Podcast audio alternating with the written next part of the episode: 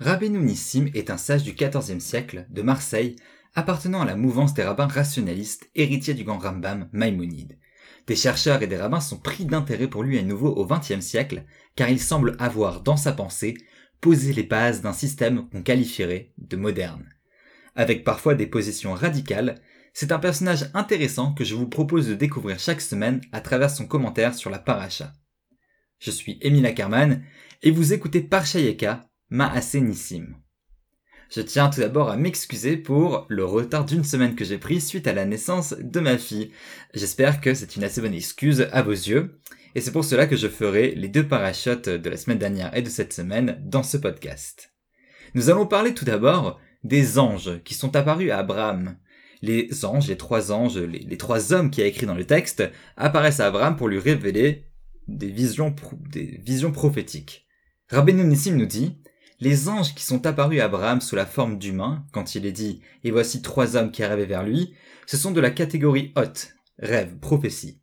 Et tout ce qui est dit et fait à ce moment-là, c'est dans le cadre de la prophétie. Et tout ce qui est arrivé même après, ensuite, avec les paroles qui se sont allongées, tout est selon moi une vision prophétique qu'a vue Abraham. Voilà qui est surprenant. On pourrait s'attendre à ce que, comme ce sont des anges qui ont pris une forme humaine, eh bien que le dialogue soit factuel, et c'est-à-dire qu'il est vraiment arrivé dans la réalité physique.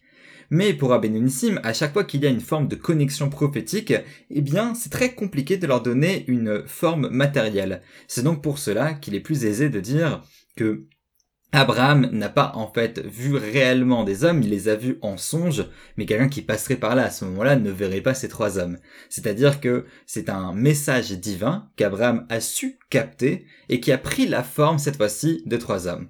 Reste à voir comment il faut ensuite alors euh, interpréter allégoriquement le repas qu'ils vont prendre, mais c'est une autre question. Mais ce n'est pas tout. Rabbi Nissim va continuer et va parler des anges de Lot, car vous le savez, euh, il y a ensuite toute l'histoire avec Lot, où, qui va recevoir des anges chez lui qui vont lui dire de partir car Sodome va être détruite, et euh, des, les personnes de Sodome vont taper à sa porte en disant fais-nous connaître ces hommes, il leur offre ses filles en échange, bref, un petit peu bizarre cette famille.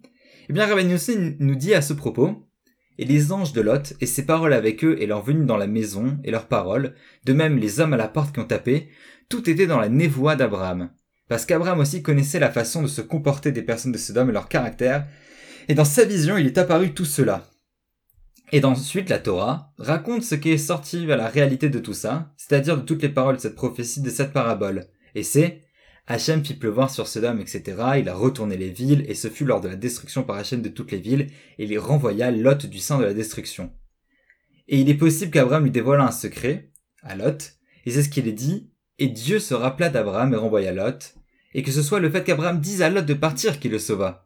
Oui, il est possible qu'Abraham vit dans sa prophétie de Dieu que Dieu a produit un mouvement inconscient chez Lot pour qu'il parte de la ville avant que la plaie arrive. Reprenons un moment nos esprits. Qu'est-ce qu'il dit ici Rabbeinu Nissim Rabbeinu Nissim nous enseigne qu'en fait, même la suite des événements, c'est-à-dire euh, toute l'histoire avec Lot, avec les anges que je viens de vous narrer, est en fait une prophétie d'Abraham.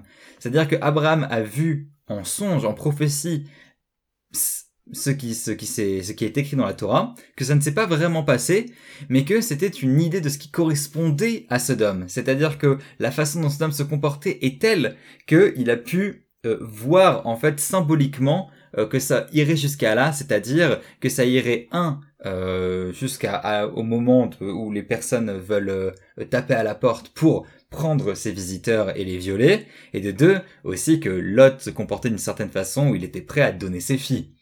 Et donc, s'il n'y a pas vraiment eu des anges qui sont venus voir Lot, parce qu'en en fait Lot ne serait pas à la hauteur au niveau prophétique, pour capter un message divin, il faut être prophète. Donc Rabbeinu Nissim implicitement répond à cette question. Comment Lot peut mériter la venue d'anges alors qu'il n'est pas prophète? Et Pour capter ce message divin, il faut être à un certain niveau. Et donc il répond à cette euh, question en disant il y a deux possibilités. Soit cette prophétie est venue en fait dire à Abraham qu'il fallait qu'il prévienne Lot, qu'il prévienne sa famille en disant tu sais euh, Lot, euh, la ville elle va être détruite, j'ai vu en songe, etc. Tout ce qui va se passer, il faut que tu partes. Et donc c'est aussi ça que sa prophétie est venue, que tout l'épisode avec les visiteurs est venu apprendre à Abraham. Ou il est possible aussi qu'Abraham, dans sa prophétie, Et vu qu'en fait, euh, il y a une forme de, alors il dit rouar, une forme de, vent, de souffle divin, qui a permis en fait à Lot d'avoir un mouvement inconscient de se retrouver hors de la ville. Euh, un petit peu comme une forme de, de somnambulisme pour sauver Lot malgré lui. Mais ce n'est pas tout, Rabbi Nissim continue.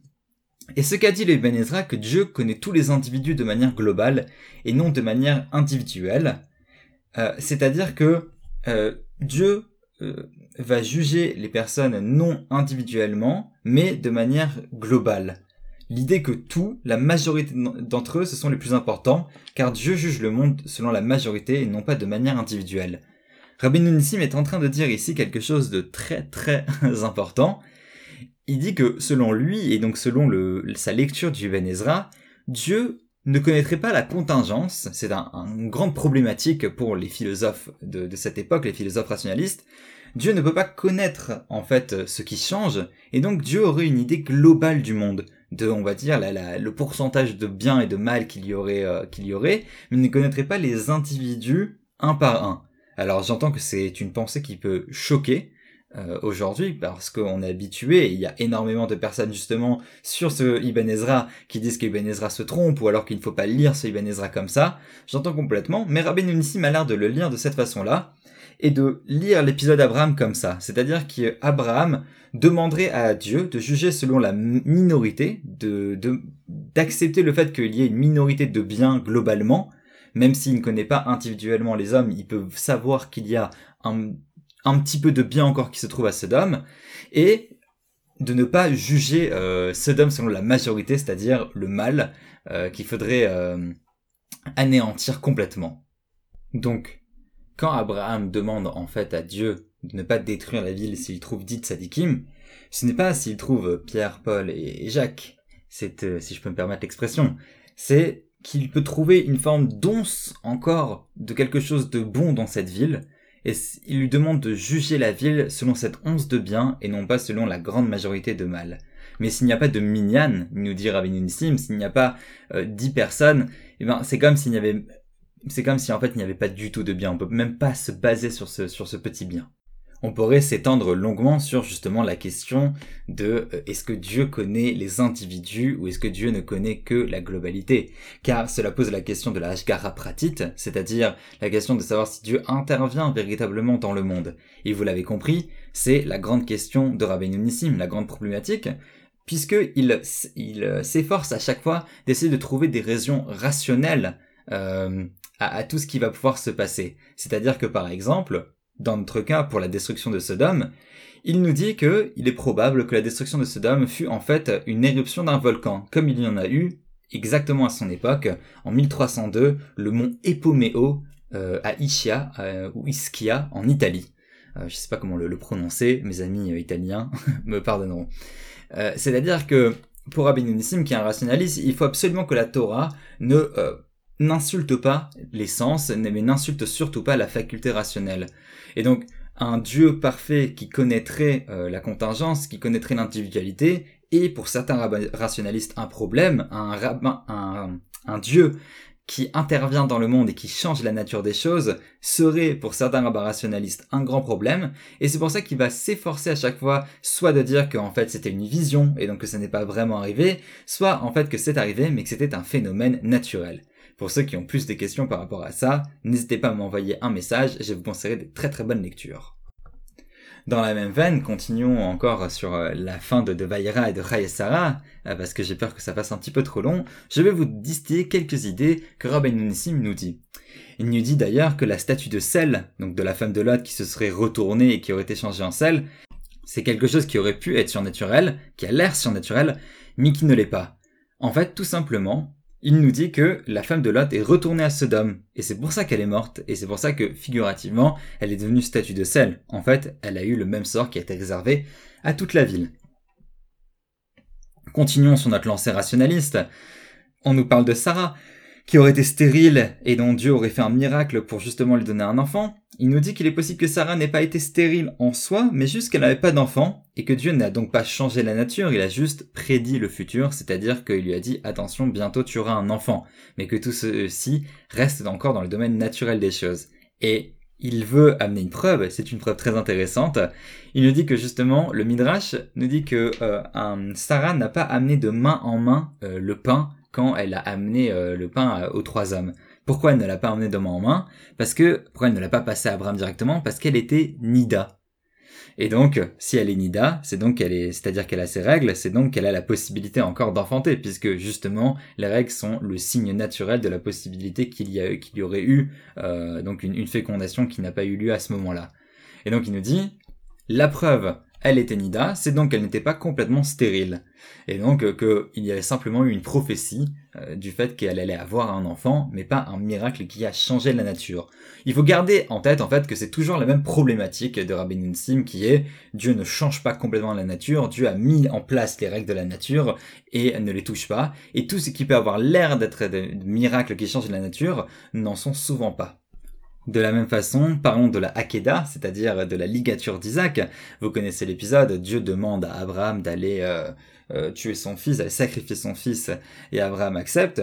Il y a deux lectures possibles. La première lecture serait effectivement que c'est complètement factuel, que c'est effectivement ce qui s'est passé, et Rabbi Nissim nous propose une autre lecture en nous disant que c'est aussi une lecture possible que le Ibn Ezra a l'air d'avoir, euh, qui serait qu'en fait c'était aussi un rêve, c'était aussi une névoie, et que ce n'est pas arrivé littéralement. Mais il nous dit quand bien même ce serait littéral, ce serait factuel, il rejoint le Rambam, le Rambam qui dit que l'important la fin et pas le moyen. C'est-à-dire que l'important c'est le message de fin, euh, c'est-à-dire il a écrit maintenant je sais que tu m'aimes, maintenant je sais que tu ne me refuses rien, maintenant je sais que tu aimes Dieu, mais que le moyen euh, n'est pas important, c'est-à-dire le sacrifice du Fils. C'est-à-dire qu'il faut réfléchir à ce que ça veut dire, forcément. Mais on pourrait comprendre de Rabbi Nissim qu'il ne faut pas ici euh, penser que c'était une très bonne chose justement de sacrifier son fils et d'être prêt à sacrifier son fils, et que l'idée principale est le message qu'on retire de la Hakeda et qui est il faut aimer Dieu de tout son cœur et de toute son âme bien sûr. Et si on passe maintenant rapidement à Sarah, il est écrit et Hachem a béni Abraham en tout, Bakol. Et vous connaissez un midrash, le midrash nous dit Bakol, qu'est-ce que ça veut dire? Il avait une fille. Il est béni en tout, il a une fille. Alors, Bien sûr, euh, je me sens euh, connecté un petit peu à ce midrash, puisque je me sens aussi béni en tout maintenant que, que ma fille est née. Euh, mais Rabbi Nissim propose aussi une interprétation, enfin plusieurs interprétations, mais que Isha ou fils est interprété par le Rambam comme toute chose qui se joint à l'autre, qui se complète. Et Abraham, en fait, est complet à ce moment-là, il est complété, il a accès à la connaissance, et c'est ça que Dieu lui donne. Encore une fois, Bakol, ça ne voudrait pas dire euh, des euh, récompenses matérielles, parce que ce n'est pas ce qui intéresse Rabbeinu. Rabbeinu ne pense pas que les récompenses matérielles euh, sont ce qui est intéressant dans ce bas monde. Donc ce bacol doit forcément être interprété, encore une fois, dans l'idée de Rabbeinu. Ce bacol est donc une, une mida, et donc une, une connaissance, une bénédiction qui est intellectuelle. Alors je ne souhaite à tous d'avoir aussi cette bénédiction qui est en même temps matérielle, euh, puisque Bacol peut interprété littéralement comme ayant une fille, et je me sens aussi très très béni par rapport à cette fille. Mais je nous souhaite aussi d'être complet au niveau de nos facultés intellectuelles, rationnelles, et donc de passer un très très bon Shabbat plein d'études, de repos et de joie. Shabbat Shalom et Good Shabbos.